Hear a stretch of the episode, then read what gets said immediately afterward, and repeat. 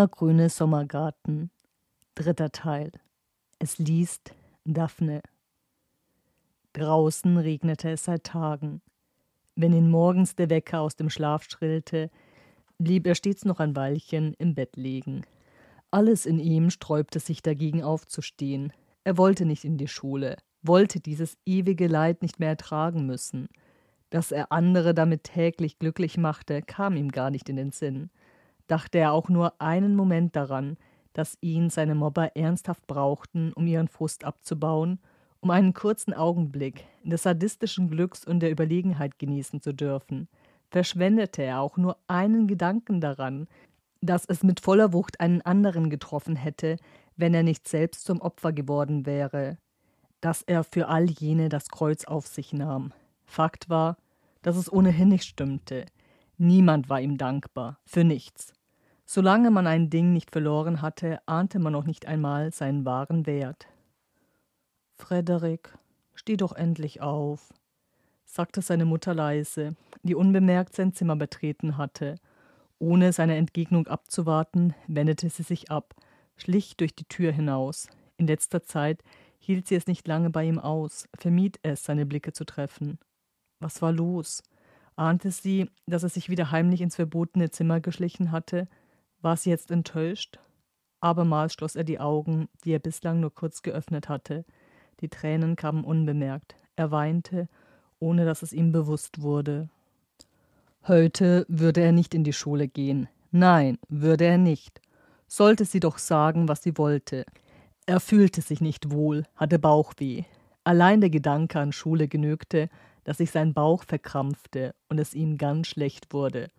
Früher hatte sie sich jedes Mal, wenn er krank gewesen war, zu ihm auf die Bettkante gesetzt, über sein Haar gestreichelt und ihm etwas vorgesungen, so lange, bis er in unruhige Fieberträume gesunken war. Tatsächlich war er früher entsetzlich oft krank gewesen. Sie hatten sich alle um ihn gesorgt. Man hatte sogar einen Hauslehrer angestellt, damit er nicht den Anschluss an den Wissensstand der Altersgenossen verpasste. Früher war früher. Was vorbei war, war vorbei, und würde nie mehr wiederkehren. Statt aufzustehen, blieb er einfach im Bett liegen. Die Gedanken trieben an ihm vorbei. Vater war schon seit Tagen nicht mehr nach Hause gekommen. Scheinbar gab es in der Firma wieder viel zu tun. Überstunden über Überstunden.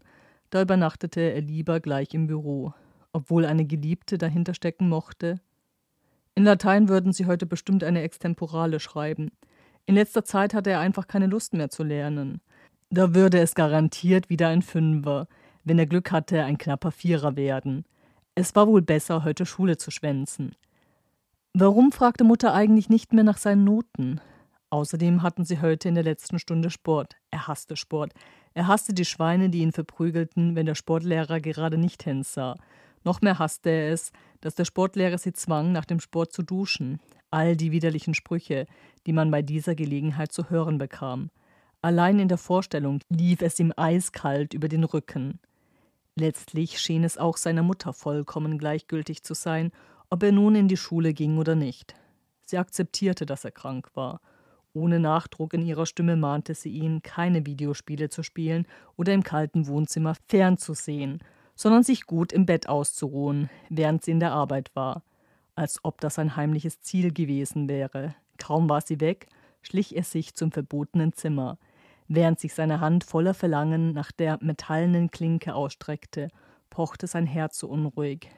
Es zog ihn so sehr zu seinen Freunden hin, und doch, doch zögerte er.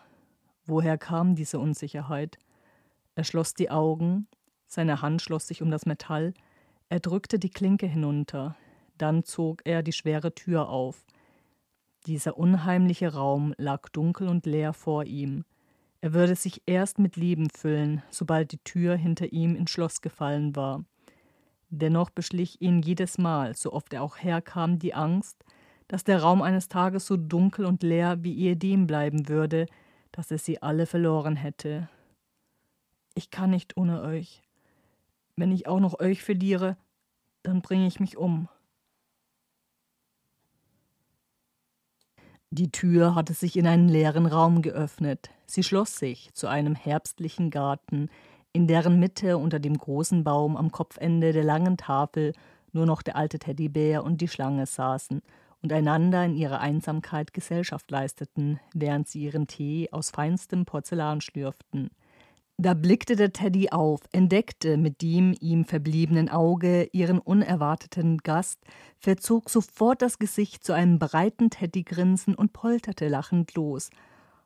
Oh, Herr Frederik, haha, warum so früh heute? Na komm, mein Junge, komm schon, setz dich zu uns.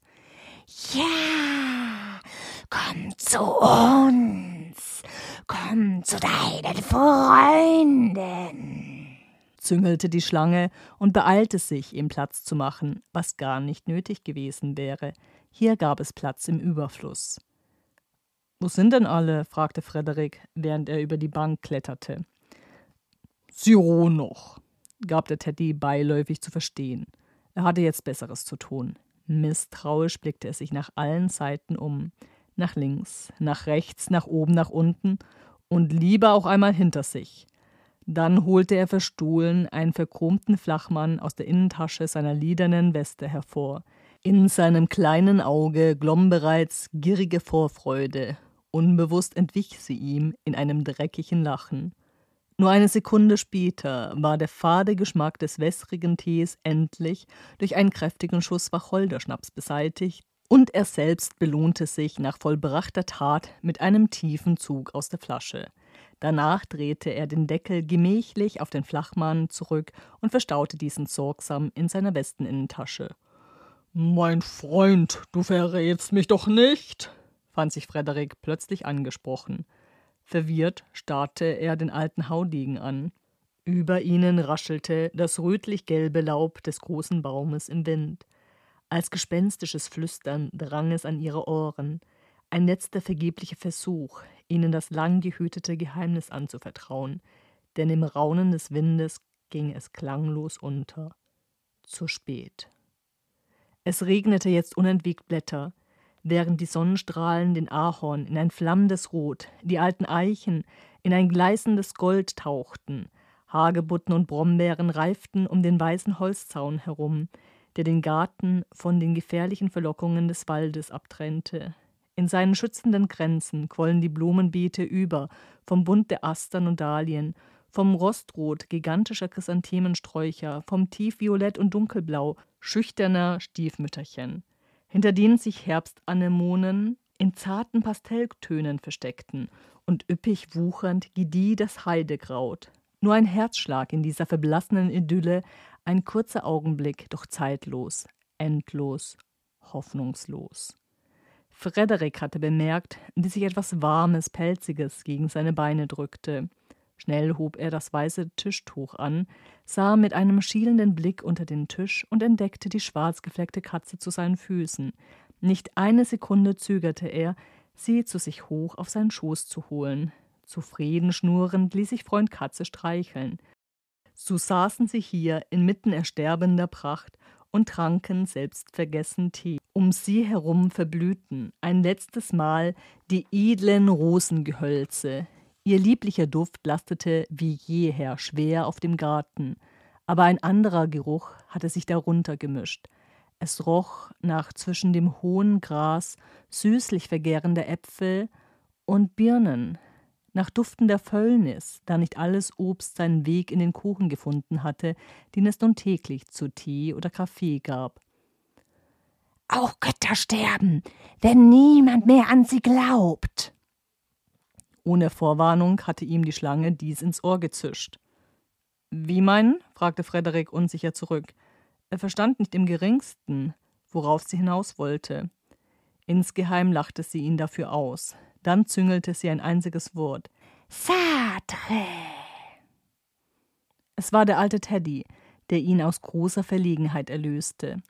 Da dieser im Krieg fast drei Monate in französischer Gefangenschaft verbracht hatte, war er seit langem der festen Überzeugung, sich mit Franzosen gut auszukennen und hielt sich folglich mit seiner Einschätzung nicht zurück. Ha, ein gottloser Geselle, dieser Sartre, vom rechten Glauben abzufallen. Pfui! Und was ist der rechte Glaube? Mein Herr war einst der Teufel. Jedenfalls sagt man es mir nach. Glaubst du denn daran, dass der Teufel und das Böse in dieser Welt existieren, Herr Frederik? fragte der Hase. Wo war Meister Hase denn hergekommen? Aber plötzlich saß er mit ihnen am Tisch, bediente sich großzügig aus der Kaffeekanne und zwinkerte Frederik listig zu. Dieser musste erst überlegen, bevor er antworten konnte. Ich. Also, es ist nicht der Teufel als solcher. Ich. Ich meine, nicht diese mittelalterliche Vorstellung, aber das Böse. Es existiert. Ende des dritten Teils.